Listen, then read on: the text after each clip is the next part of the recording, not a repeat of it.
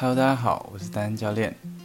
上一集有简单讲到健身目标设定，今天就让我们好好聊一下如何设定健身目标，以及怎样设定健身目标才会比较合理吧。题外话一下，因为单单录音的设备是简单的 iPhone 外接耳机，如果有一点杂音，还请多多担待啦。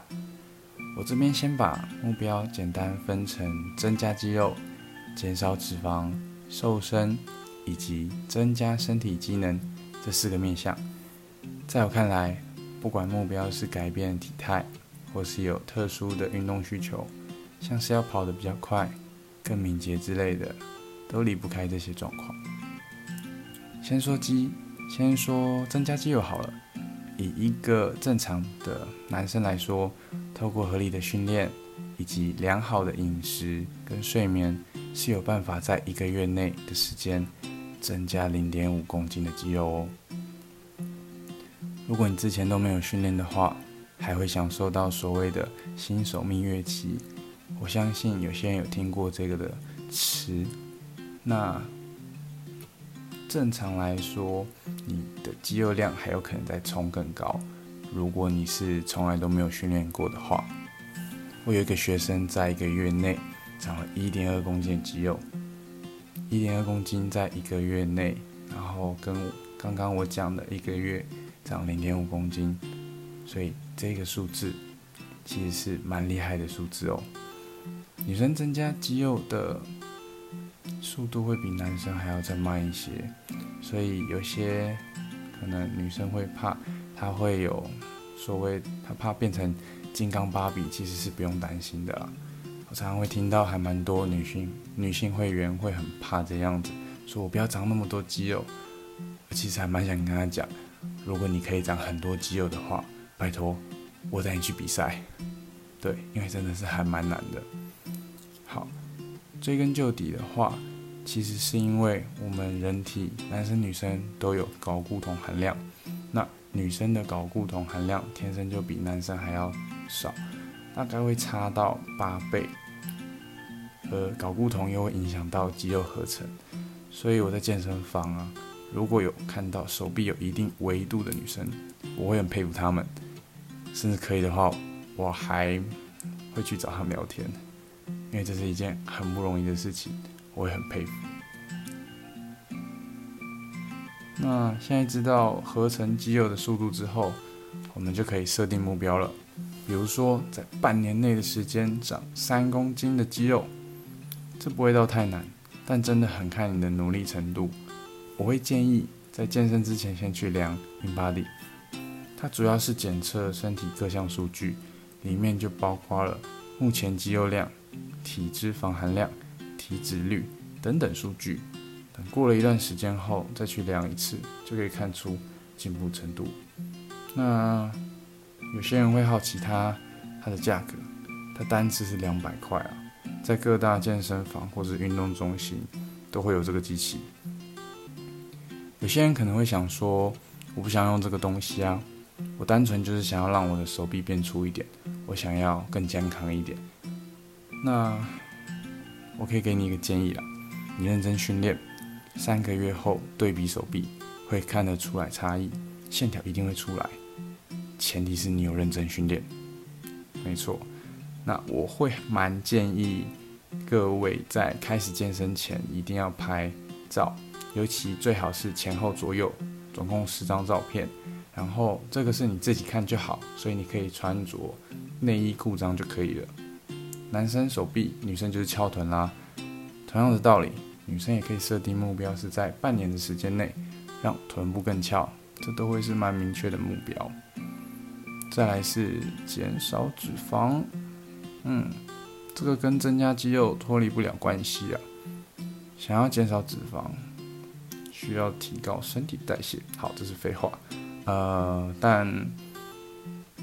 为什么会说跟增加肌肉脱离不了关系？其实就是因为增加肌肉，你就会提高代谢。那想要有效率的减少脂肪的话，你基本代谢一定要够。所以这就是一个循环。在这个循环外，还有一个就是说，你的饮食也帮助到蛮多的。那毕竟我不是专业的营养师，所以我只会跟你说我的建议。之后会再做一系列来聊聊饮食，因为这个对大家真的是还蛮有帮助的。这边数值的设定就可以是说，我要在一个月内体脂率下降一到两趴，那有教练带着训练，效果一定会更快。如果体脂率啊本来就很高的人，他的变化幅度也会比较大，但这个真的还看。嗯，每个人状况不一样，所以真的很看人啊。那第三个瘦身，我这边会指的是肌肉量以及脂肪一起下降。有些过重的人，也不是说有些过重的人，过重的人，他的身体为了要保护自己的基本的活动啊，所以他身体为了要让那个自己可以走来走去，他需要适应他自身的重量。所以会形成足够的肌肉，这时候脂肪跟肌肉量都需要下降，你才可以达到你自己想要的目标体态。那我这边会建议的是进行重训，然后让你的肌肉量维持，不要下降的太快。在瘦身的过程中，这两者刚说了嘛，都会掉，但是我们要去看它的下降的比例。正常来说啦，脂肪当然一定要比肌肉掉的还要多啊。那这边设定目标就可以是说，我要在一个月内体重下降三公斤，三公斤会是一个平均值。那也有案例是一个月半瘦了九公斤，我相信这个你可能会在周遭的朋友有听到，可能一个月暴瘦，通常这样子肌肉量就是，嗯，一定会掉。那如果要有一个数值，说我怎样瘦身会比较好，我建议，或者是以教科书来看的话，一周瘦身不要超过零点八公斤，会是比较好的数值。最后是增加身体机能，这边目标我会称为功能性训练。功能性嘛，就是为了某个目标所做的针对性训练，可以像是妈妈她去买菜，她想要。多提一篮，然后比较轻松回家，也可以是，嗯，一些包括我为了想要灌篮，然后想要增加弹跳力。举这个例子好了，如果是灌篮来说，想要增加弹跳力，可以先从腿部的爆发力下手，再借由练习弹跳箱啊、负重深蹲跳等训练，达到弹跳力增加的结果。那我这边建议会。直接找个有相关的研习，或者是有相关证照的教练直接帮你。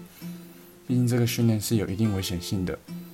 你看哦，如果是以负重深蹲跳来说好了，我们深蹲杠一根就二十公斤了，然后旁边放个十公斤，总共四十公斤，你背着四十公斤从地板上跳起来再落地，你看你如果没有跳好的话，你的脚踝、你的膝盖、你的腰，是不是承受了不太应该承受的重量？对，所以如果我会非常建议你可以使用教练的专业，让你达到更快的目标啦。毕竟他就是为了这样子，所以才会出来工作的。那这样也比较可以让你少走弯路。那为大家做一个总结，健身目标设定，我们可以以外观啊。肌肉量数据的做对比，那减少脂肪瘦身用一般的体重机就可以看得出来前前后差别。原因现在我们现在的体重机还蛮厉害的，都可以做到有一些体脂率啊的一些数据的显示。虽然没有像大型的机器一样那么精确啦，但如果你都是用同一台机器的话，其实这是有参考价值的。肌肉量一个月增加零点五公斤，体重下降一周不超过零点八公斤。这边还是要最后再强调一下，每个人身体状况不一样。我这边是用正常的数据，有可能你会比较快或比较慢。因为我现在接手的一些会员案例，其实有个别的有嗯有个案，其实还蛮。非常的、非常跟其他案例不太一样的啦，对，所以他才会来找我。那设定一个健身目标，不会让你在健身房待了这么久，却都还没有改变。更重要的是，让你知道你到底想要什么，这样才比较不会浪费时间。好，今天的 podcast 就到这边了。如果听完觉得不错，可以帮我按赞留言啦。你的支持会对我有很大的鼓励。谢谢你的收听，我们下期再见，拜拜。